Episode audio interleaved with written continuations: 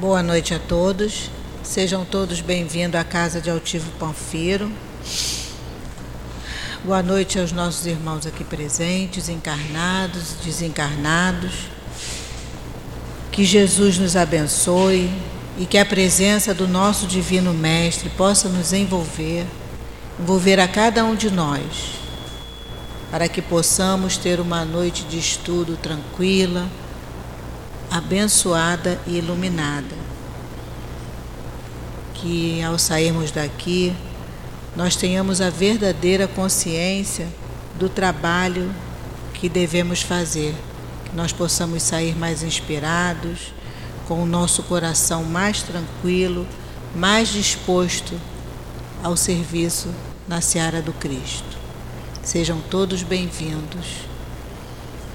Nós vamos dar continuidade ao estudo do Evangelho. Então, nós estamos estudando o capítulo 13 que a vossa mão esquerda não saiba o que dá a vossa mão direita. E hoje nós vamos estudar os itens 7 e 8, convidar os pobres e os estropiados, ajudar sem esperar retribuição. E quem vai fazer o estudo para a gente hoje à noite é o nosso companheiro, nosso querido Raimundo Emílio. O Raimundo é aqui da Casa Espírita Irmã Joana, que também fica em Vargem Pequena, e está sempre nos presenteando com seu estudo. Quem vai fazer a sustentação no momento do passe é o Marquinho, também trabalhador da nossa casa, e ele vai fazer a sustentação do capítulo 104 do nosso livro Caminho Ver... 107, desculpem do Caminho, Verdade e Vida, que tem como título Vinda do Reino. Eu agora vou passar alguns avisos. É, nosso, o nosso curso vai até. Os nossos cursos já iniciaram em janeiro, então a gente está com todos os livros da codificação e a gente tem estudo a semana inteira aqui no SEAP. Inclusive no domingo a gente estuda o Evangelho às nove da manhã e depois tem o estudo do Memórias de um Suicida. Então durante a semana a gente tem de manhã, à tarde, à noite, é, Evangelho, Livro dos Espíritos, Livro dos Médios. Então ali na livraria a gente tem um marcador de livro é, com todos os horários. Então depois vocês, porque como são vários horários, fica difícil a gente guardar um por um. Então depois dá uma passadinha ali na livraria, até para vocês conhecerem a nossa livraria, que tem uma variedade bem grande de, de livros espíritas, de títulos. A, nosso, a gente tem também o atendimento fraterno, acontece sempre após a reunião pública. Se algum de vocês depois quiser conversar com um médico, com um trabalhador da casa, ter alguma orientação, estiver passando por alguma dificuldade que queira conversar, só depois da, do estudo continuar sentadinho no lugar de vocês, que a gente vai encaminhar um trabalhador para que possa orientá-los melhor. Essa orientação sempre é à luz da doutrina espírita. A gente tem a nossa obra social, nossa obra social está Está bem cheia. Funciona sempre aos sábados, de 8 ao meio-dia, e a gente recebe crianças de 0 a 18 anos. Então a gente tem o berçário. E, e diferente do que as pessoas pensam, o nosso berçário também é, a gente dá o estudo para os bebês, porque a gente sabe que ali os espíritos estão prestando atenção. Então a gente vai trabalhando já aqueles espíritos que estão no corpinho pequenininho e depois a gente vai, eles vão crescendo já com o pensamento voltado para para o que precisa ser voltado para o estudo da doutrina espírita. Então as crianças são separadas por idade e cada um na sua salinha, eles recebem o café da manhã, por isso a gente sempre pede doação né, do, do, de café, de pão, eles chegam aqui, eles comem biscoito, comem um pãozinho com manteiga, um pão com requeijão e tomam um leitinho. Depois eles almoçam. Então ali e a gente também ajuda essas famílias com cesta básica. Então ali fora a gente tem um quadro com todos os mantimentos que compõem a nossa cesta básica. Eu vou, por favor, pedir que se puderem pôr o celular no modo silencioso. Se precisar atender, não tem problema nenhum, pode ir lá fora. E eu tô, eu tô sempre falando a vocês que conseguem chegar aqui, gente, porque o dia de todo mundo aqui é bem é bem puxado. A gente está passando por uns momentos na nossa cidade bem turbulentos, então está todo mundo muito tenso. E quando a gente consegue chegar aqui, é uma vitória. É uma vitória, porque é uma luta diária de cada um de nós. Então vamos nos ligar aos nossos mentores, aos nossos guias espirituais. Vamos deixar os problemas lá fora. Não é fácil para ninguém, mas a gente precisa fazer isso, sabe? Porque nesse momento esse salão está repleto de espíritos que chegaram aqui bem cedinho, preparar esse ambiente para poder nos receber, para a gente poder receber o melhor que eles têm para dar. Mas se a gente não tiver ligado, se a gente não tiver aberto para receber tudo isso, por mais que eles tentem, gente, fica muito difícil. Porque a gente não permite que eles nos ajudem. Então vamos agora é, nos ligar aos nossos amigos espirituais e receber tudo que eles têm para dar para a gente.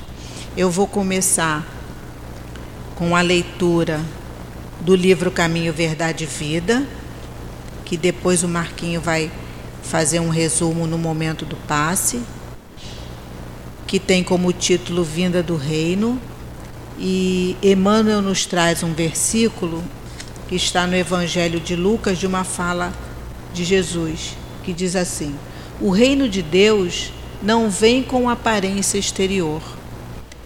Está no Evangelho de Lucas, esse trecho, capítulo 17, versículo 20. E diz assim: Os agrupamentos religiosos no mundo permanecem, quase sempre, preocupados pelas conversões alheias. Os crentes mais entusiastas anseiam por transformar as concepções dos amigos.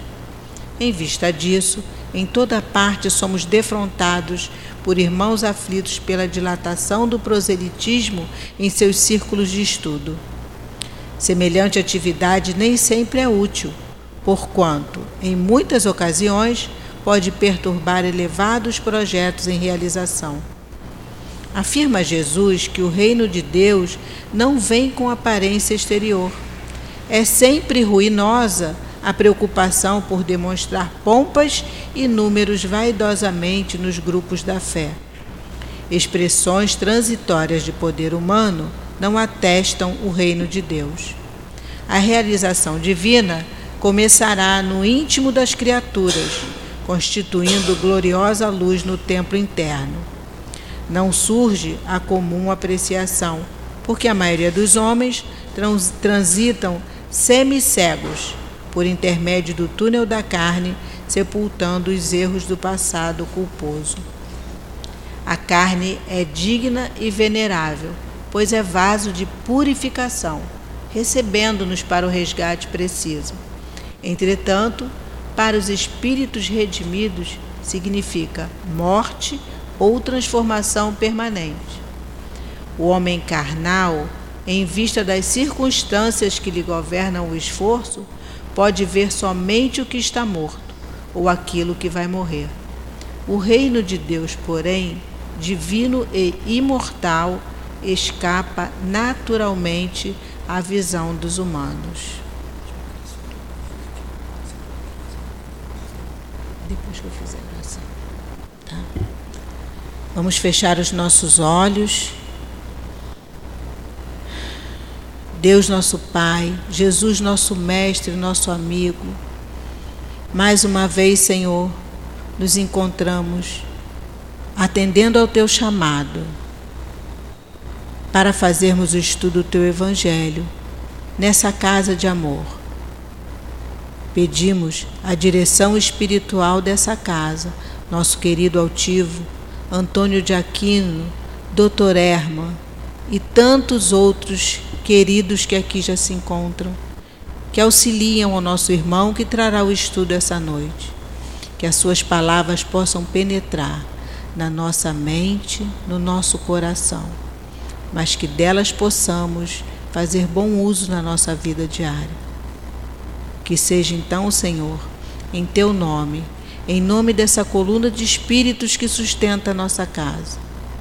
E acima de tudo, em nome de Deus Pai, pedimos a permissão para darmos início ao estudo da noite de hoje. Graças a Deus. Por favor, a senhora poderia passar a senhora de vestido vermelho para frente, por favor? Porque aí a parte de trás é para quem sai do tratamento e já recebeu o passe. Que aí, senão, a gente entende que já recebeu. Muito obrigada, sim. Eu vou fazer a leitura do item 7, para o Raimundo poder dar o início ao estudo. Convidar os pobres e os estrupiados ajudar sem esperar retribuição. Disse também aquele que o havia convidado: Quando deres um jantar ou ceia, não convides os teus amigos, nem os teus irmãos, nem os teus parentes nem os teus vizinhos que forem ricos, para que não aconteça que também eles te convidem em seguida, por sua vez, e que assim te retribuam o que receberam de ti. Mas quando deres um festim, convida os pobres, os estrupiados, os coxos e os, e os cegos, e ficarás feliz por eles não terem meios de te retribuir, porque isso te será retribuído na ressurreição dos justos. Um daqueles que estavam à mesa, tendo ouvido essas palavras, disse-lhe: Feliz daquele que comer do pão do reino de Deus. Lucas capítulo 16, itens 12 a 15. Raimundo, até 10 para as 8. Tá bom? Bom estudo.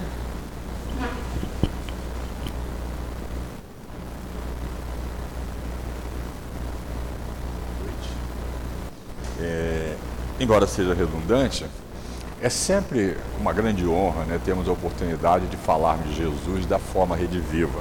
Mas também reconhecemos que é uma imensa responsabilidade, uma vez que sabemos é, a importância, tá, a grandeza do projeto do nosso Mestre Senhor Jesus Cristo para o nosso planeta. De tal maneira que ele, há séculos, né, ele vem enviando muitos dos seus mensageiros para o planeta para preparar né, essa era nova que está chegando agora e outras que virão. Né? E num dado momento, ele entendeu que a terra já tinha condição de recebê-lo e ele desce a terra. Né? O próprio governador do planeta. E de tal maneira, de tal envergadura é a sua elevação, que nós não temos nem muito como entender o que é um anjo, que é um espírito puro. Embora esteja muito claro nas questões de 100 a 113, nas diversas oportunidades que temos de entender o espírito, não é uma coisa simples, né? Que nós não temos, vamos dizer assim, nós não temos os referenciais de aquilatar o que, que é um anjo, né? Nós temos, por exemplo, conhecemos, tivemos oportunidade, né? É, eu que já estou com, com alguma idadezinha, de conhecer alguns desses mensageiros de Jesus, que nem todos tiveram muito nome. Tem uns que passaram, a gente nem conheceu, mas a gente viu aí é, Martin Luther King, Mahatma Gandhi, Teresa de Calcutá, é, Nelson Mandela, Chico Xavier, Irmã Dulce da Bahia, etc, etc. Almas que têm aquilo que nós ainda não conseguimos ter. Tá? É, quando a gente vai nas questões de 100 a 113 do Livro dos Espíritos, o codificador constrói ali uma escala espírita, em que ele cria três ordens de espírito fica muito claro ali. Três ordens de espírito. Nessas três ordens, ele coloca dez classes de espíritos. Tá? Na parte inferior da pirâmide, ele coloca os espíritos imperfeitos, né? os da terceira ordem. ele coloca ali cinco classes de espíritos.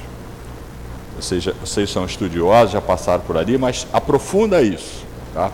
Essas cinco classes são os espíritos mais imperfeitos. Tá? E na intermediária, né, na parte do meio da pirâmide, ele coloca os bons espíritos e coloca ali quatro classes. No ápice da pirâmide, ele coloca é, a primeira ordem, a dos espíritos puros, tá? que nós só conhecemos um, o único anjo. E é tão claro isso, né? hoje é tão claro, o próprio Jesus, quando ele faz suas colocações a seu respeito, né? lá no final é, do seu desiderato, quando ele está indo para o horto para ser preso, ele faz diversas preces. Numa delas, ele atesta essa questão de filho unigênito, que faz uma confusão danada na, na cabeça das pessoas é, com o institucionalismo religioso. Né? Por quê? Se você for no dicionário, unigênito é único, filho único. Mas ele não pode ser filho único. Nós somos o quê? É, se nós somos também filhos de Deus igualzinho a ele. Qual é a grande diferença que tem entre nós? Como vimos, é a sua elevação moral e intelectual que nós não temos nem como entender. Tá? Essa é a diferença que temos para Jesus. Mas ele foi criado simples e ignorante, chegou a anjo, passando pelo tamiz da infância até a, a, a juventude, até chegar anjo. Mesmo caminho que nós estamos fazendo. Mesmo caminho que faz o. Bezerra, que já chegou onde está, Francisco de Assis e outros tantos. Nós estamos fazendo o mesmo caminho.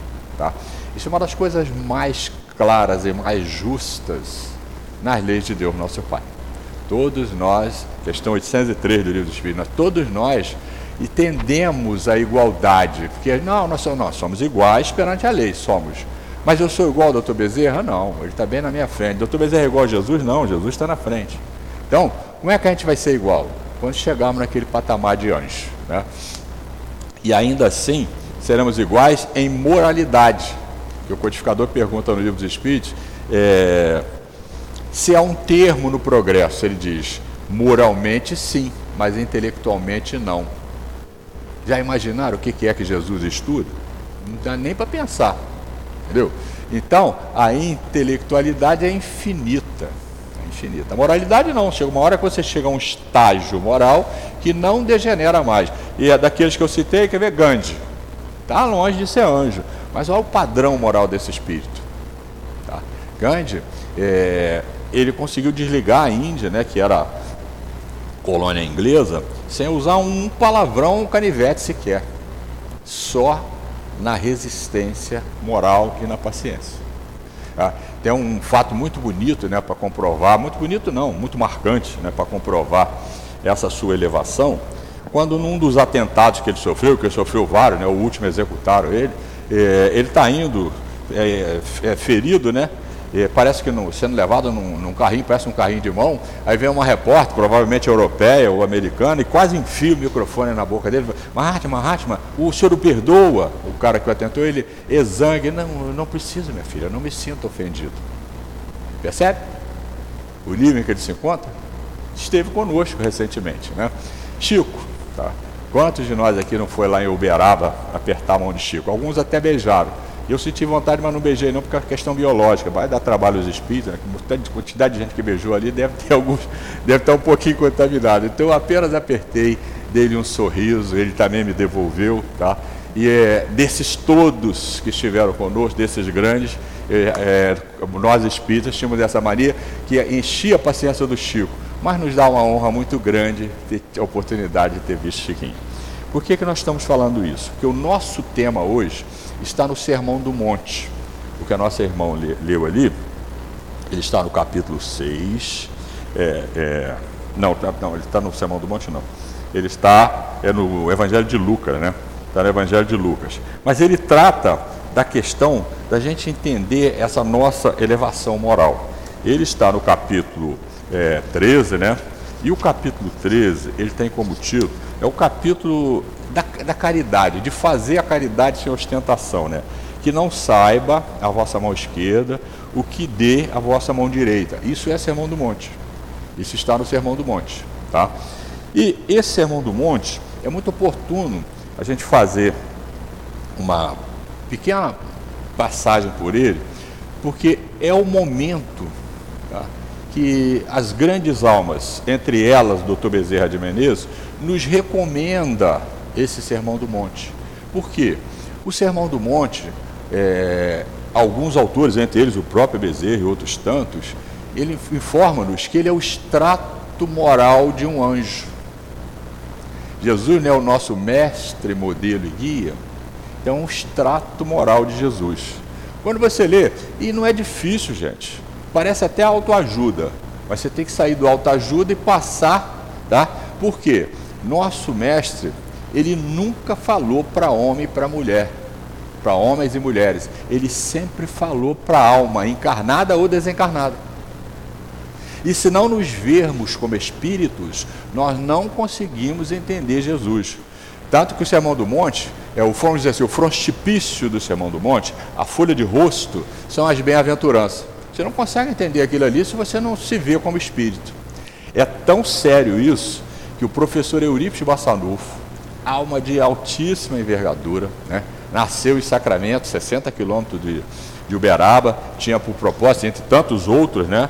é, eclodir ali naquela região o preconceito religioso, etc., criar um raio de luz ali, né, um, uma circunferência de luz para que o Chico descesse ali no centro do Brasil e dali espalhasse para o planeta todo a doutrina. Que não foi a França que fez isso, foi Uberaba. Né? É o nosso querido Chico e o grande benfeitor Emmanuel, é, sob a direção de Jesus e de tantas outras almas queridas, né? fizeram esse trabalho. Hoje o livro espírita mais lido é o livro dos espíritos, naturalmente. O segundo é nosso lar. Então, milhões de exemplares sendo lido, estudado, é, sendo treinado no planeta todo. Tá? Então, eu costumo, para mim, eu costumo dizer o seguinte: é, Chico e Emmanuel estão para o Espiritismo, assim como Paulo de Tarso está para o Evangelho. Paulo não desbravou a gentilidade, tudo que estava fora dos judeus, ele não fez esse trabalho rodou aquela região toda, depois quando estava preso em Roma, pediu permissão, deram, atravessou o Mediterrâneo, subiu a Europa toda, foi até a Alemanha e ele fazia isso a pé, gente. Várias vezes ele usava meio transporte. Claro que o Mediterrâneo ele usava navio e voltava por outro caminho pregando o Evangelho. É isso que nós precisamos perceber. O quanto Jesus investe para difundir no planeta o seu Evangelho. E ainda o nosso amigo Dr. Bezerra, né, o amorável Bezerra de Menezes. Dr. Bezerra nos diz o seguinte: a institucionalização religiosa engessou de tal maneira o Evangelho que tirou-nos a oportunidade de entender e, naturalmente, vivenciar. Porque só agora, no Espiritismo, nós estamos começando a entender o Evangelho. Porque antes, né, e não tem ninguém que chegou ao Espiritismo que não está há muitos séculos no cristianismo. Mas há quantos séculos nós carregamos aquele livrão debaixo do braço que é sagrado? E é mesmo. Os textos ali são sagrados. Mas usado institucionalmente. Você jura em cima da Bíblia que você não faz isso, não sei o quê, quando na verdade você vai estudar isso aqui, e não precisa jurar nada, é consciencial. Tá? A questão 621 do Livro do Espírito, Kardec pergunta: onde está escrita a lei de Deus? Essa acaba com todas as nossas dúvidas em relação a essa questão de, de céu e inferno. E o evangelista Lucas registrou ali que ela leu o reino do céu não vem com aparência exterior. Ele vem de dentro para fora. Ele é sinceridade, é verdade, é absolutamente real e verdadeiro. Tá? Então, isso fez com que tá, essa chegada do entendimento, da interpretação mais apropriada do Evangelho de Jesus, rasgou as procurações de quem tinha para nos mandar para o céu e para o inferno. E eu passei a ver com toda clareza agora que quem me, quem me leva para o céu e para o inferno são minhas pernas ou seja, as pernas morais. Isso é uma forma como eu encarar a vida como espírito. Essa é outra questão grave. Né? Se não nos vermos como espírito, continuamos vivendo como homem e mulheres, e não somos homem e mulheres. Nós estamos homem e mulheres. Tanto é que reencarnamos como homem e como mulheres. E no mundo dos espíritos não temos nem região, não temos sexo no mundo dos espíritos. Tá? O espírito é assexuado. Tá? O sexo está na organização biológica para a perpetuidade do, do, da espécie. É só isso? Não. Tem também o prazer e tudo mais, etc. Está tudo, tá tudo previsto, tudo normal isso aí. Não tem nada de errado nisso aí. Acontece que, como ele é para a perpetuidade da espécie, só quando você está encarnado. Tá?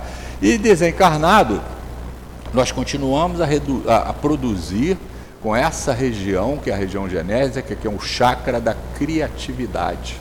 Continuamos a criar. Tanto é que aqueles espíritos que sublimaram isso, que se tornaram eunuco, como falou Jesus, eles são os maiores criadores do universo. Porque eles transformam toda essa energia em energia de criação. Tudo dentro das leis de Deus, tudo ciência. Nada é historinha ou então institucionalismo religioso. Tudo aquilo que nós podemos ler, entender e acessar e debatermos para que a gente possa chegar. Então, é, essa questão então da esmola, olha só, a nossa irmã já leu o nosso texto âncora, e a gente vai comentar, mas como eu falei, quero dar uma passadinha no Sermão do, do Monte sobre isso aí, e aí a gente vai ver o seguinte, o que abre esse capítulo é o Sermão do Monte, é onde está Mateus 6, capítulo, capítulo 6, de 1 a 4. O Sermão do Monte é Mateus 5, 6 e 7. Ele está em outros evangelhos, sim, mas por ser Mateus aquele mais sinótico, aquele que estava junto de Jesus, ele está mais completo no Evangelho de Mateus. Por isso, ó, pega seu Novo Testamento lá e lê Mateus 5, 6, 7. Você vai ver que é a coisa mais fácil do mundo. Viu? E é extremamente importante. E você vai ver que nenhum de nós consegue fazer aquilo ali ainda. Mas nós já fazemos muito daquilo. Mas ainda não naquele nível. Porque qual de nós tem? Ó, tende cuidado em não praticar as obras diante dos homens, para serem vistos, pois do contrário não recebereis recompensa de vosso Pai que está no céu. É. Assim, quando derdes esmola, não trombeteis, como fazem os hipócritas, nas sinagogas e nas ruas, para serem louvados pelos homens. Digo-vos em verdade que eles já receberam sua recompensa. Quando deres esmola, não saiba a vossa mão esquerda o que deu a vossa mão direita a fim de que a esmola fique em segredo e vosso Pai, que vê o que se passa em segredo, vos recompensará em segredo. A mesma coisa, né? Jesus fala sobre a prece. Lembra? Quando você tiver que orar, não precisa ir para as esquinas, né? trombetear, rezar, então gritar, nada disso não. Entra no seu quarto. Aí vai uma análise. Que quarto? Então eu só devo orar no quarto? Não, não, não. Entra na sua consciência. O lugar não importa. Vá para dentro de você e ora em secreto. Que o Pai, em secreto te vê, em secreto te atende. Aí é o ponto que nós queríamos chegar. Se não entendermos essas coisas como ela é, consciencial, nós vamos continuar fazendo o bem, tudo bem, vamos receber por isso. Mas poderemos fazer de maneira que o crédito é maior. Não estou falando de escambo, isso não tem na lei de Deus. Não é uma troca. Tá? É, são patamares psíquicos que nós vamos atingindo que nos leva a isso que levou Bezerra a ser aquele ser bondoso, levou é, Francisco de Assis e outros tantos. É o patamar psíquico que eles foram levando dentro da moralidade. Né? Então, se não vejamos, se a lei de Deus está na, escrita na consciência, nós também já sabemos que Deus não tem um tribunal para nos julgar. Dizer, ah, mas eu, o Gregório lá fazia um Não, lá no Brau, lá em cima na colônia, se, você, se a gente chegar na colônia, tem sim. A gente vai, se necessário, tem psicólogo, tem psiquiatra, tem médico, tem tudo lá. Né? Inácio Ferreira está lá no Hospital Maria de Nazaré tratando os, os espíritas que chegam com problema lá no mundo dos espíritos. Então, um psiquiatra lá, já tem vários livros dele mostrando, contando essa história aí. Então, mas lá em cima, o que, que é que nos acusa? Ou nos absorve? A nossa consciência.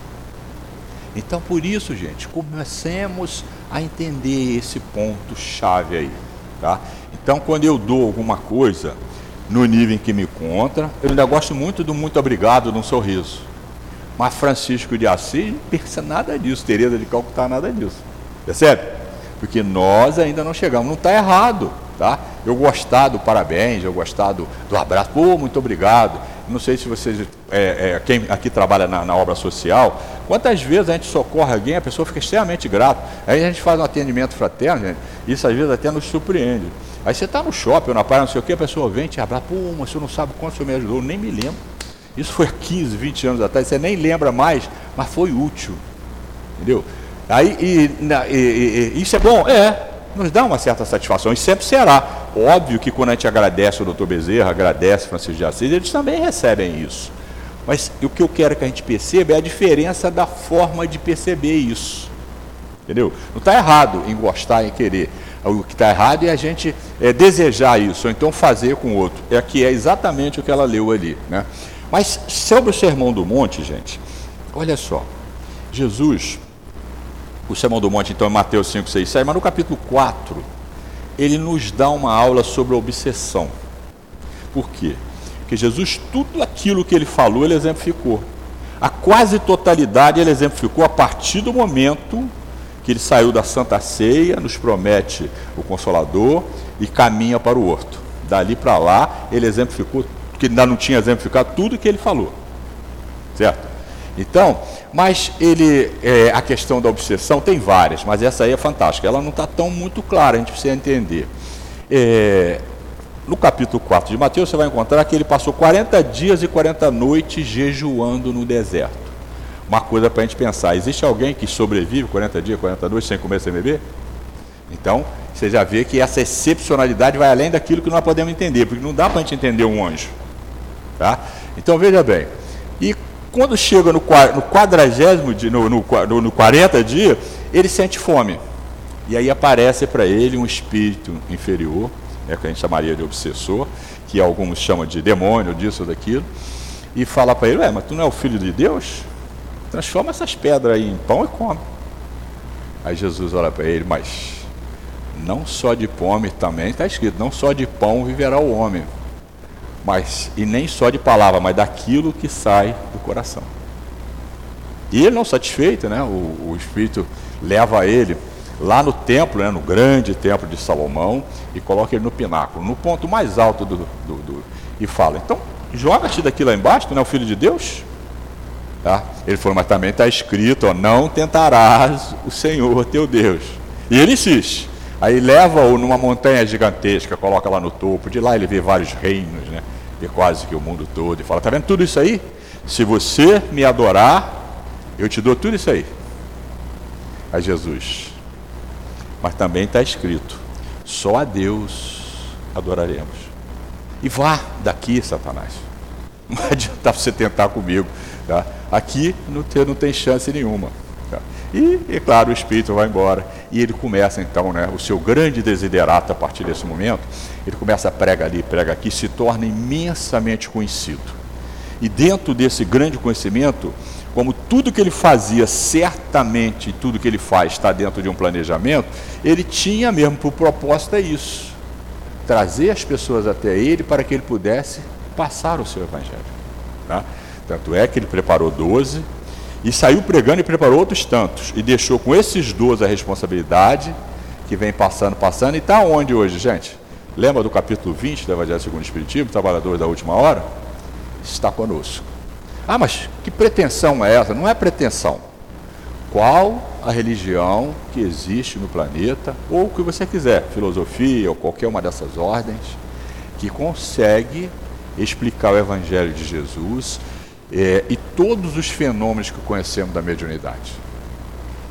Está claro que isso é o Consolador prometido por Jesus. Lembra? João 14, versículo 26. E o Consolador que meu Pai enviará vai ensinar tudo que eu não posso agora e fazê-los lembrar o que vos tenho dito. Aí entra uma questão de um débitozinho que nós espíritas temos. Nós não temos muita facilidade de ir para o Evangelho. Ah, mas nós estudamos o Evangelho segundo o Espiritismo, tá bom. Mas você se lembra o que o codificador fala lá na introdução? Nós pegamos o Evangelho de Jesus e dividimos em cinco partes, tá? Pegamos a história do homem, os milagres que ele fez, as predições que ele fez, as palavras que a igreja tomou para criar os seus dogmas e o ensino moral. Nós pegamos só esse, que quanto a esse não há controvérsia. Todas as religiões, filosofias e ideias para convertir. Não tem, não tem como, é moral, não tem como você divergir. As outras quatro, muito pelo contrário, são as que mais causam celeuma. Ah, mas você tem que casar, você não pode receber isso se você não for casado, você não pode dar paz se não for tudo institucionalismo religioso. Não tem nada disso no Evangelho. Não tem nada disso no Evangelho. É sempre isso aqui. É consciencial. Faça com amor. Tá? E faça rápido, logo. Doutor Bezerra de novo. É, a fome, o necessitado, o infeliz, o que está chorando, tem urgência. Não burocratia, não, você tem que marcar, tem que fazer. Cara, isso parece INSS. Não, vem cá que eu socorro agora. O que, que a irmã falou? Senta aí, se você não resolveu aqui durante a palestra, senta aí, fica quietinho que um de nós vai te atender. Não é que nós sejamos aquilo, mas pelo fato de estarmos estudando e também estarmos intuídos, você também tem um anjo da guarda, a gente se une, podemos conversar e mudar a estrutura daquilo que você chama de problema e transformá-lo numa oportunidade de crescimento. Aí está um dado prático do Espiritismo, do Centro Espírita. Qual a religião que pode me explicar por que, que eu sofro?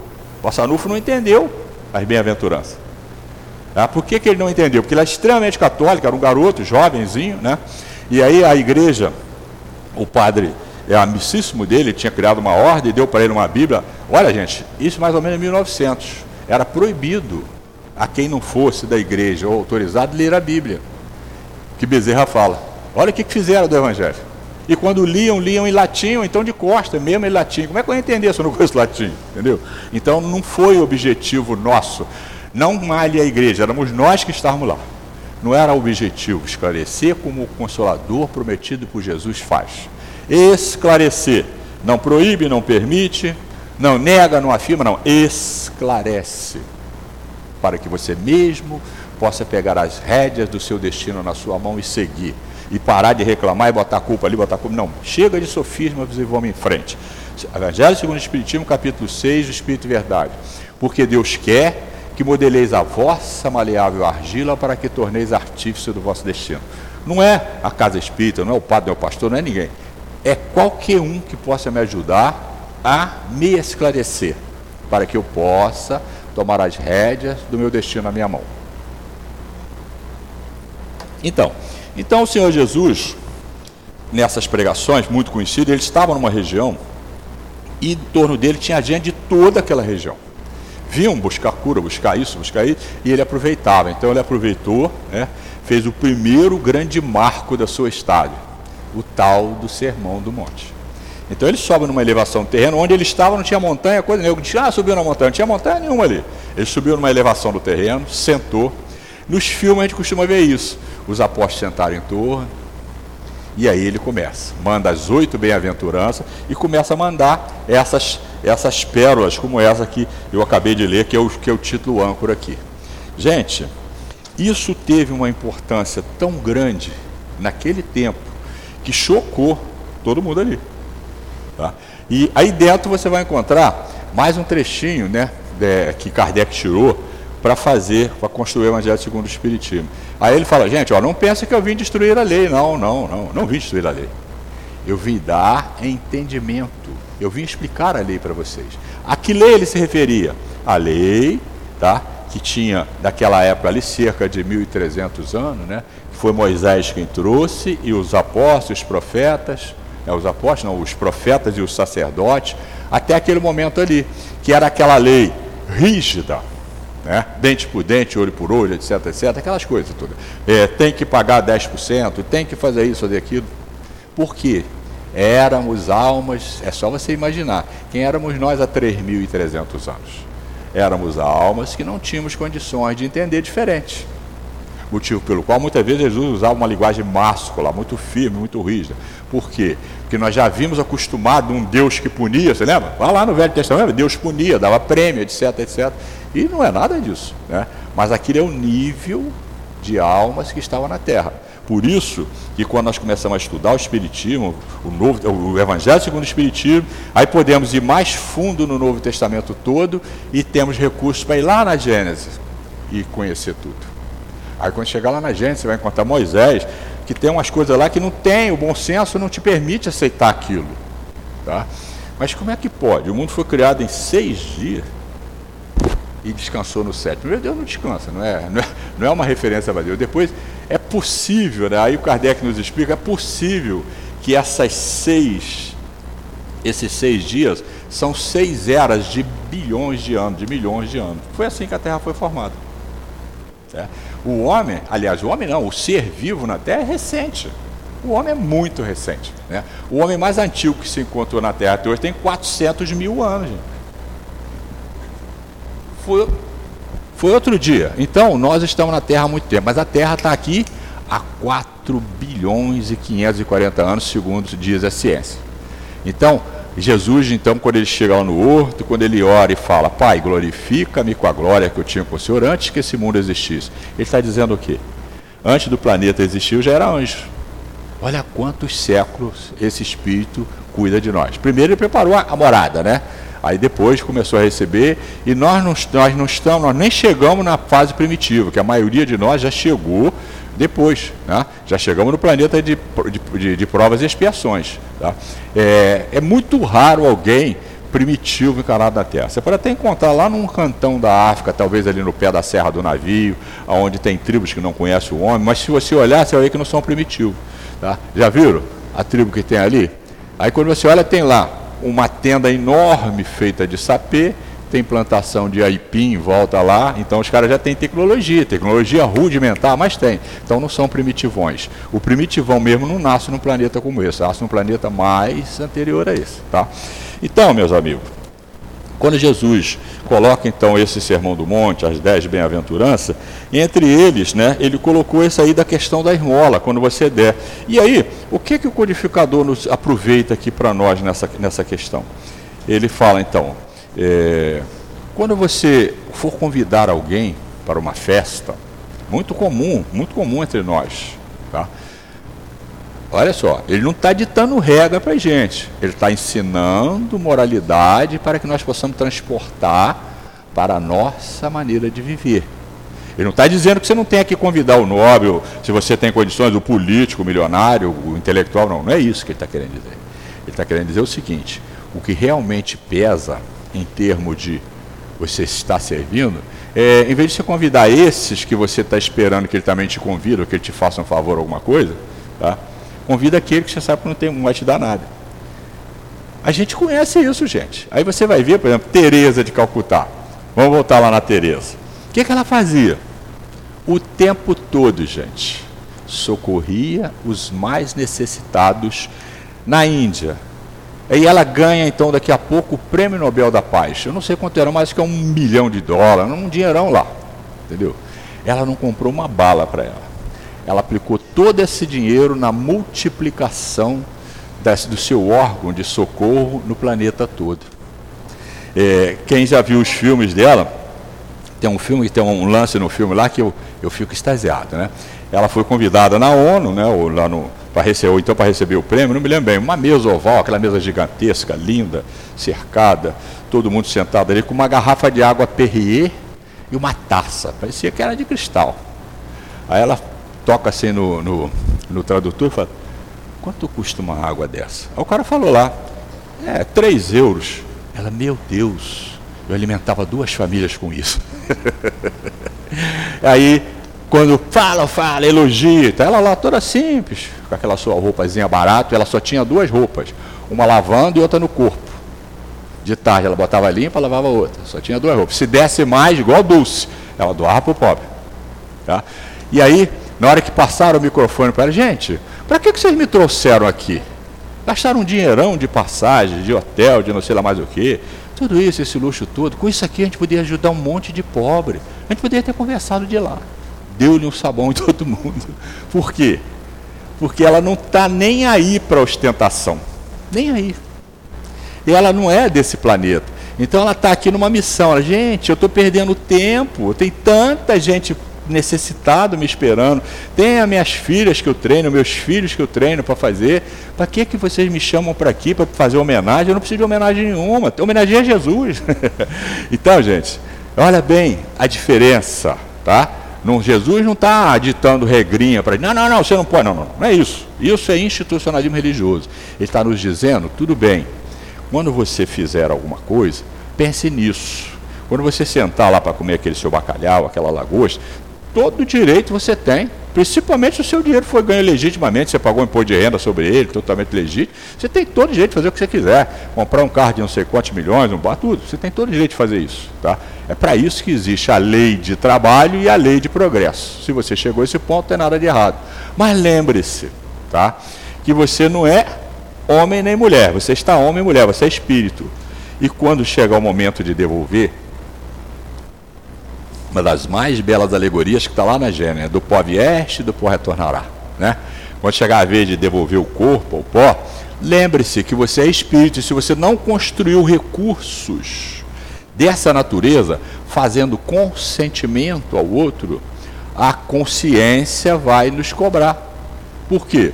Está no Evangelho com todas as letras N coisas, entre elas a parábola dos talentos. Estão lembrados? O que, que é o talento? Qualquer coisa que você recebeu. E qual o talento mais importante que nós temos do que o corpo? Nenhum. O mais importante é o corpo. E não é nosso. Vamos devolvê-lo no final. E as outras coisas? A sua intelectualidade é sua, tá? Mas é, o esforço que você empreendeu para adquirir e a sua intelectualidade de hoje, você não adquiriu nessa reencarnação, você só acrescentou uma beiradinha. A gente já está reencarnando um monte de tempo, a gente vai acrescentando, acrescentando, muita coisa está obliterado na nossa mente. Muitos de nós temos muito mais conhecimento que nós apresentamos agora, que está obliterado, que nós precisamos de aprender outras coisas, porque a alma nunca retrograda e nunca perde nada do que ela construiu. Seria injusto. A lei de justiça, de amor e caridade não permite isso. Mas estão lembrados, vocês que estudam, lá no livro dos Espíritos, no momento da morte, né, momento que antecede a morte, roda na nossa mente como que, eu gosto de um CD que todo mundo conhece, um CDzão gigante que passa a nossa vida do berço até aquele momento. Aí é que entra a questão de você sobe para a colônia ou fica no grau. Que a sua consciência, a minha consciência, vai me dizer, não, não, não, mesmo tudo que eu fiz, eu peço perdão, estou em condições e gostaria sim de continuar. Ou então eu me revolto, eu me envergonho, me entristeço. Pô, passei a vida toda enganando, mentindo, etc. Não ajudei, deixei de socorrer, ainda fiz maldade. Isso tudo vai passar na nossa frente igual um fio. Então, claro, aí que entra tá? o objetivo das parábolas. Observe que todas as parábolas elas encerram um período. O Senhor deu os dois talentos, depois veio cobrar. Ele fez isso, depois retornou, etc, etc. É o que? É o berço ao túmulo. Então, toda vez que encerrarmos a reencarnação, nós vamos passar por esse processo. Por quê? Como é que foi a reencarnação? Tá? Como é que nós chegamos à reencarnação? Na reencarnação anterior, é o fato mais importante, assim como para a próxima, o mais importante é essa. Nós construímos, Fomos, não sei se para o umbral, para a colônia, eu tenho para mim que eu dei uma passadinha no umbral. Fomos resgatados, fomos preparados, assumimos um monte de compromisso, interferimos no nosso plano reencarnatório e descemos para a Terra. Chegando aqui na Terra, é tudo que nós trouxemos foram empréstimos. E ainda mais, aí entra Jesus. Gente, pode ficar tranquilo, eu estou aí, pode vir que eu ajudo. Mas como é que ele ajuda? Através da intuição. E, e, e, através da intuição ele faz o quê? Nos empurra para o estudo, nos empurra para a reunião de orientação, a reunião de, reunião de tratamento, o estudo, etc, etc, etc, etc. Tá? E é dessa forma que nós vamos, é, vamos dizer assim, cumprir aqueles itens que nós combinamos no nosso plano reencarnatório. Por isso não adianta chorar, tá? porque não tem nada ali que não esteja no planejamento ou fruto do nosso livre-arbítrio que é responsabilidade nossa. Tá? Por isso, a justiça da reencarnação é muito grande. E aí, gente, desenvolvendo o comentário do Kardec, né, como está lá na lei, é, ele fala assim: ó, essas palavras absurdas né, que Jesus coloca dessa forma, né, não convida os ricos, não, só convida os pobres, olha só. Ele fala: essas palavras absurdas, se tomadas ao pé da letra, são sublimes se lhe buscarmos o espírito. Então, se tomarmos ao pé da letra, ele é assustadora, mas se torna sublime se procurarmos o Espírito. Entendermos como Jesus falou, não fique com a palavra que mata, mas com o Espírito que vivifica. Né? E aí ele continua.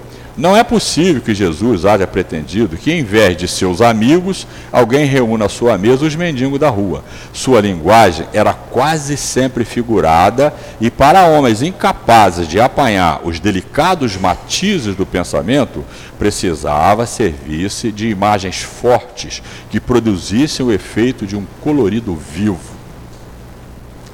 Olha como é que o codificador é, ele apanha aqui a essência da coisa. Então, não dá para a gente ficar é, dando carteirada. O Evangelho, não, está na Bíblia, está não sei o quê. Porque esse é o recurso, que aliás é a minha palestra de amanhã, os falsos profetas, né? Por quê? Eles preferem ficar no Velho Testamento, já viu? Porque no Velho Testamento você tem tudo isso. No Velho Testamento você vai é, queimar no mármore do inferno, não sei o que lá mais, um monte de coisas absurdas, né? Que Nós até precisamos. Não tinha outra coisa que nos assustasse. A única coisa que poderia nos assustar, que ainda assusta hoje, é a morte. Só que a morte, para muitos, era apenas um fim. Mas aí não, não, não. Se você fizer o mal, você vai para o inferno, vai queimar no fogo. Se você fizer o bem, você vai para o céu. Não é muito diferente do que eu entender que não é assim? Se você pagar 10%, você vai para o céu. Se você comprar indulgência, você vai para o céu. É era muito mais fácil, né? Comprar do que fazer aquilo que nós temos dificuldade, que é nos educarmos segundo os recursos das leis naturais. Isso é muito mais difícil, né? Aí continuando, Kardec. O âmago do seu pensamento se revela nessa proposição, e sereis ditoso por não ter eles meios de vô-lo retribuir. Aí está a parte mais importante. Então, se eu convidei alguém, que seja qual for, eu não preciso fazer isso esperando retornar, esperando que eu receba alguma coisa em troca. Não tem nada de errado. Olha, gente, é, é só uma questão de lógica, né? Nós não estamos na sociedade, né? Na Terra você tem uma pirâmide, né? Você tem uma base enorme e um ápice pequeno. Nós não estamos estratificados. Então, se você está aqui no ápice da pirâmide, você vive aonde? Com quem? Quem são seus pares? No ápice da pirâmide. Então é óbvio que nos seus eventos você vai convidar isso. Mas nada te impede de também você baixar aqui e ajudar. Aí é que entra a questão do âmago da questão. Tá? Então, tudo bem. Tá? Mas parte, eu não preciso que me imponham 10%. Eu já sei que. E tudo que eu, eu, É só você imaginar o seguinte: eu que sou pobre, um cara que ganha 100 mil reais por mês, e tem muita gente que ganha 100 mil reais por mês, cara, eu fico, como é que ele gasta isso tudo? Porque eu tenho que me apertar com a minha merreca aqui. Então, veja bem, o cara que ganha 100 mil reais por mês, ele não pode pegar 10 mil e fazer caridade? Precisava a lei dizer para ele, não, você tem que dar 10% para se salvar. Mas como você não tinha condições de entender que a lei da fraternidade é essa grande alavanca que te faz se ligar a todos no planeta Terra. Aí quando você vê, peraí, peraí, planeta Terra, só o sistema solar tem um monte de planeta, todos habitados. A Via Láctea, já viram, gente? É um treco imenso. E é pequena diante de Andrômeda que está do lado, muito maior. Quantas almas tem no universo? Todas elas, minhas irmãs. A fraternidade, ver o outro como irmão, Barçanufo é a qualidade básica para que possamos passar no Enem para o planeta de regeneração. Precisamos aproveitar essa oportunidade, tá? Porque é lá que nós vamos sublimar os cinco sentidos. De novo, lá na, na escala espírita. Né? É, você vai ver que é, aqueles que deixaram de estar ligados à matéria passa da terceira ordem para a segunda ordem. É meu sonho de consumo. Porque anjo está muito longe, eu tô, não consigo nem perceber o que é, mas um Vicente de Paulo, uma Teresa de Calcutá, um Chico, eu já sinto vontade de ser bom igual a eles, mas eu não consigo. Mas isso eu já quero. Então, olha, o que nós estamos fazendo hoje, lembra? Como é que Kardec descreve o verdadeiro espírita? É Evangelho segundo o Espiritismo, capítulo 17. Reconhece-se o verdadeiro espírita pela sua transformação moral e pelo esforço que ele emprega para domar as suas más inclinações. Gente, é, a melhora moral dá para a gente perceber, né? Vocês saíram de casa quarta-feira, todo mundo provavelmente cansado, indo do trabalho, etc., para ouvir o Raimundo falar. Assim, dá esforço de volta, pelo menos, né? Mas a transformação moral, a gente não consegue. É, é, o esforço que você emprega para domar as suas más inclinações, eu não consigo ver. Só como espírito. O espírito vê. E é exatamente isso que vai plasmar a minha próxima morada e a minha próxima reencarnação. Então, o verdadeiro espírito não é aquele cara top, não, não, não, é o Vicente de Paulo, não. O Vicente de Paulo já passou, está lá na frente. É o verdadeiro cristão. O verdadeiro espírito é aquele que se emprega tá, das atividades. Mesmo tendo trabalho, tendo família, tendo isso, aquilo, etc, etc, ele arranja um tempo, como está lá na parábola do semeador, ele não deixa que o matagal o abafa, que o monte de eventos o abafa e procura a casa. Ah, mas é importante, é importantíssimo. A religião é muito importante. É. Por quê? Porque ela nos, embora a gente possa, eu posso viver sem a religião? Eu posso. Eu posso doar tudo isso aí, conhecer tudo isso, ser bom sem religião. Mas acontece que na religião eu consigo estar num filtro, tá? que tem, no filtrado, tem as minhas características, percebe? Nós estamos aqui no Espiritismo por quê? Porque temos essa característica, esse entendimento, esse desejo de melhora, esse desejo de entender Jesus, de ver a vida no mundo espiritual, de nos tornar melhores. Então isso nos trouxe o Espiritismo. Isso é o quê? Um filtro, que aqui nós somos aqui, um filtrado. Qual de nós aqui está mais adiantado? Eu não sei e não tem a menor importância. Eu sei que nós estamos numa faixa, mas é provável que a gente esteja um degrau antes, um degrau depois, mas bem próximo um do outro em termos de moralidade, etc. Intelectualidade nessa encarnação pode ser muito diferente, né? que vai depender de como a gente viveu. Mas no, no, na vida passada eu não sei qual de nós é o mais intelectual. Tá? Então, essa doutrina, ela nos traz uma coisa tão grande, que é essa questão justa de nos vermos realmente como irmãos.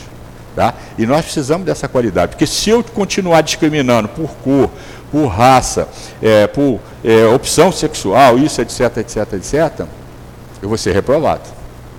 E eu preciso tanto, cara, ir para esse tal de planeta de regeneração, porque ele é bem melhor. Estão sabendo, né? As obras do Filomeno mostrando aí, que está havendo uma seleção e aqueles que não estão conseguindo acompanhar o processo estão sendo degradados.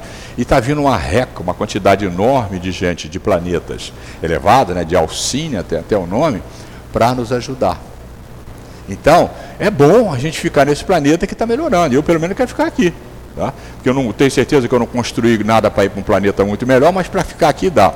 Mas para isso, o que é reforma íntima? Vocês já pensaram nisso? O espírita tem, ah, reforma íntima, gente, é se educar moralmente. Quer ver? Tem muitos de vocês aqui devem já morar aqui há algum tempo. Eu já moro há 30 anos aqui na Vale. Você se lembra que antes da obra, aqui na Bandeirante, a Bandeirante, o acostamento era, não tinha, era todo esburacado, a própria Bandeirante esburacada. Quando chovia, na margem era lama, ou então poeira quando tinha sol. Então, é normal o cara que não se vê como espírito, ainda tem o hábito de se alimentar no carro, joga a latinha, joga o saco do que comprou o lanche na, pela janela, não é isso? Quando você faz isso, o que, que você está dizendo para o cosmo? E registrando a sua consciência. Ó, eu sou mal educado. Então eu não posso nascer num planeta que não é assim. Ou habitar nesse planeta uma região que não é assim. Eu não vou ser aceito. Até porque isso dá punição em outros países, em outros países. Então, percebe o que, que é isso que, que, que, o, que, o, que o Jesus quer dizer que o codificador mostra para a gente com toda clareza aqui? É essa condição da nossa alma que não quer mais ser mal educado, não quer mais fazer queimada, não quer mais atingir os animais, não quer mais poluir a água. Tá? É, é, desculpa se cair na. Ainda tem aquelas pessoas que vão lá no fundo do quintal, em qualquer lugar, e junta as folhas, a madeira e taca fogo. Já percebeu, gente? Vocês já viram que existe um encontro mundial com uma certa frequência? É o protocolo de Kyoto e vem vindo, vem vindo, vem vindo, brigando para reduzir o CO2, o dióxido de carbono na natureza. Para que, que você vai fazer fogo sem necessidade, cara? Para comprometer o planeta? É só você abrir um buraquinho, jogar as folhas ali, cobrir com terra, que ela se incorpora no solo e melhora o solo. Tá? Então percebe? Essas coisas e isso é bom. Vocês já viram que as criancinhas com 8, 9, 10 anos, a escola prepara, já estão com essa cultura?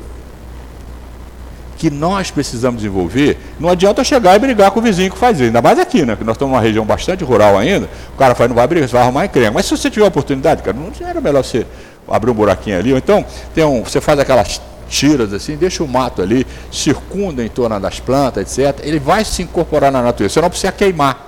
Além de você transformar em adubo, você não gera dióxido de carbono, que gera o gás, que provoca o efeito estufa, que rompe a, a, a barreira de ozônio, etc, etc, etc.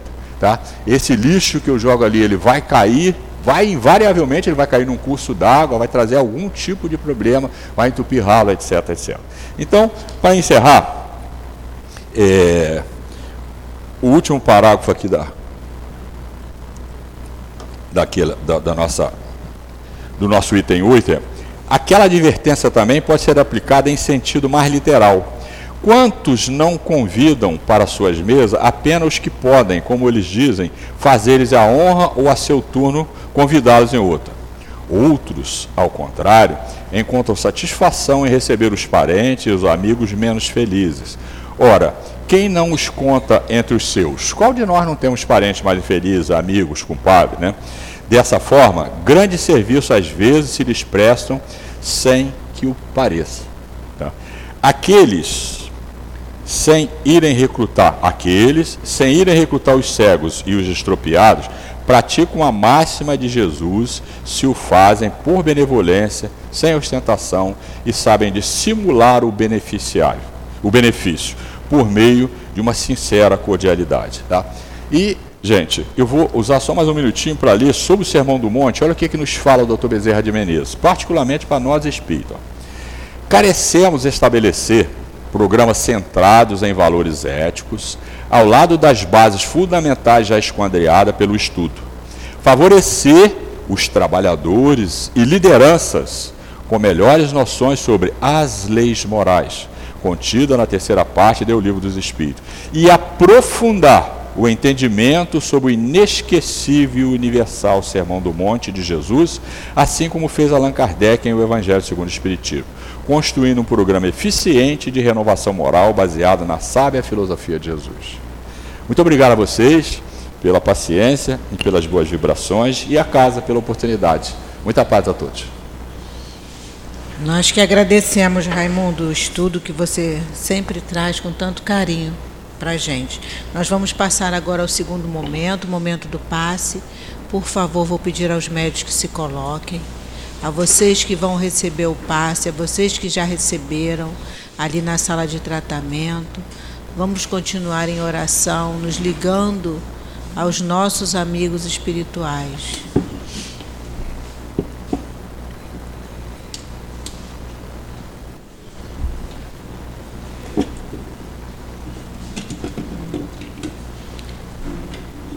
Deus nosso Pai, Jesus, nosso Mestre, nosso médico amoroso e bom, pedimos agora a todos esses espíritos amigos que estejam junto de nós, para que possamos receber esses fluidos tão necessários ao nosso refazimento, aos nossos médios, que agora, através desses espíritos, nos doarão esses fluidos tão necessários a nossa melhora.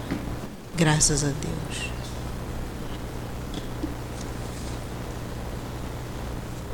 No texto de Emmanuel, ele nos chama a atenção por um grande grupo de agrupamentos que nós temos espalhados pelo mundo, são agrupamentos religiosos, que estão sempre preocupados com aquilo que suas religiões tentam partilhar e, de alguma maneira, criar determinadas conversões.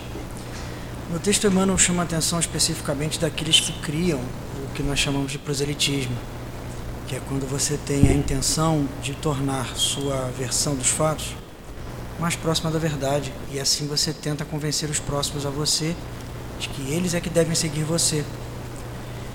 E aí, de, eventualmente, nós somos defrontados por isso, né? essa, essa intenção, essa necessidade que alguns têm de dilatar esse, esse sentimento. Né?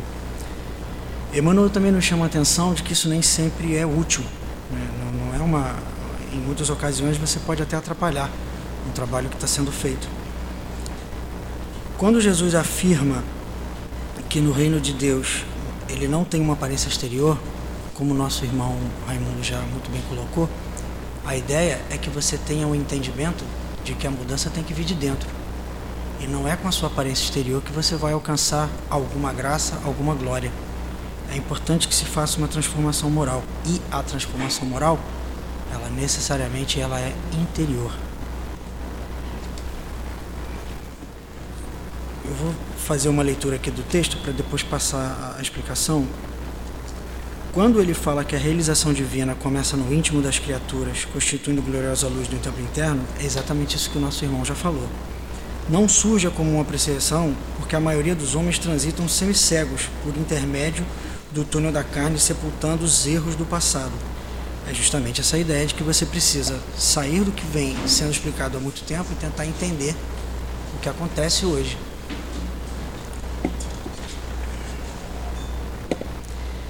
Como nosso amigo Raimundo já explicou, existe uma importância muito grande na carne. A gente precisa dela para passar pela experiência e é essa experiência que traz para a gente o aprendizado.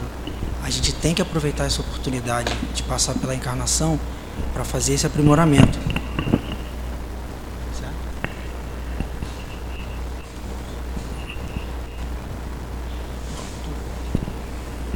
Nós vamos passar agora para a leitura da mensagem trazida por um irmão trabalhador da casa.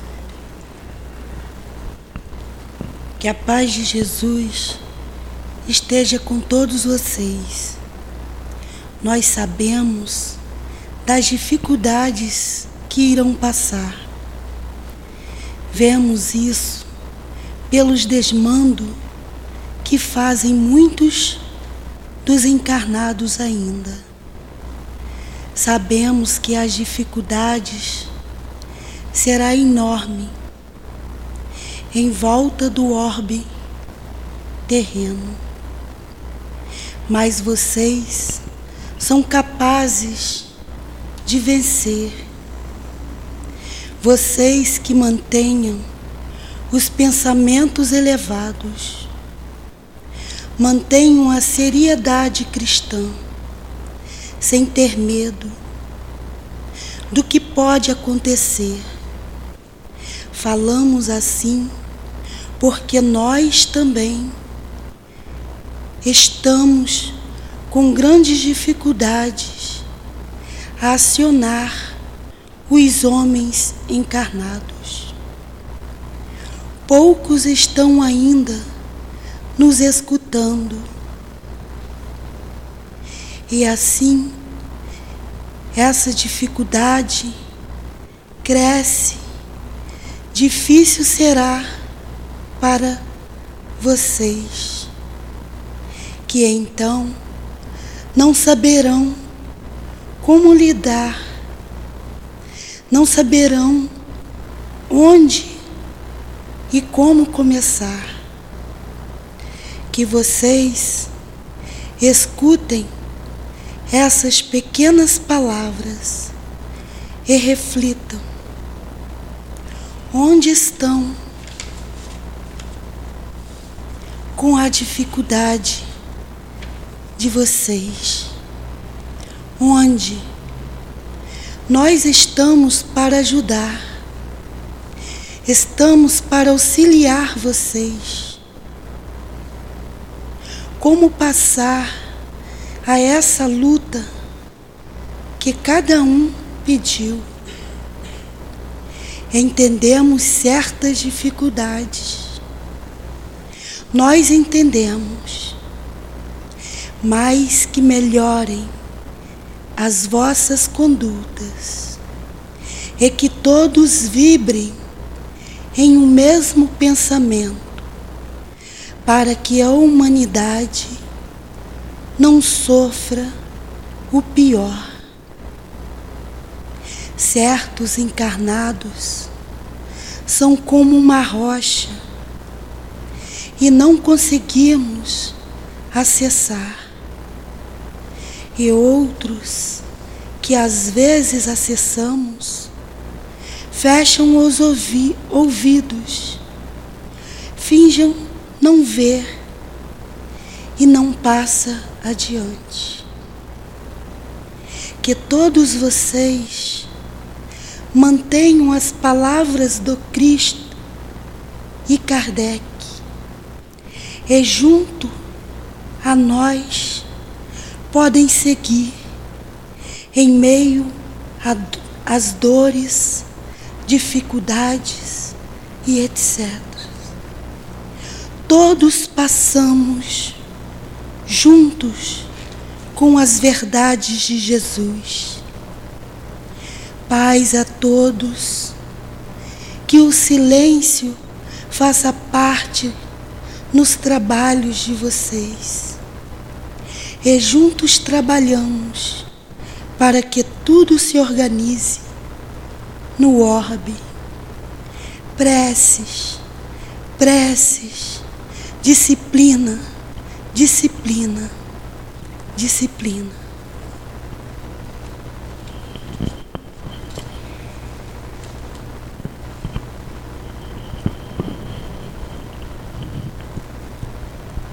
Agradecidos que estamos, Senhor, pela oportunidade de termos chegado mais uma vez à tua casa, de mais uma vez ter no nosso coração a semente do teu Evangelho. Te pedimos, Senhor, que possamos pôr em prática os teus ensinamentos na nossa vida diária.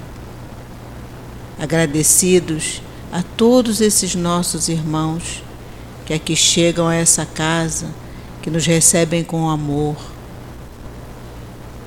a esses nossos irmãos que sustentam a direção da nossa casa, encarnada e desencarnada. Que fortaleça os nossos trabalhadores, aos frequentadores da nossa casa, nesses momentos de tanta dificuldade por que passamos. E assim, Senhor, agradecidos que estamos, te pedimos que nos leve em paz de volta aos nossos pontos de origem. Que seja então, em nome do nosso querido altivo, Antônio de Aquino, Dr. Erma, toda essa falange de espíritos amorosos que sustentam a nossa casa, em nome do amor de Jesus, mas acima de tudo, em nome do amor de Deus nosso Pai, pedimos a permissão para terminarmos o estudo da nossa noite de hoje. Graças a Deus.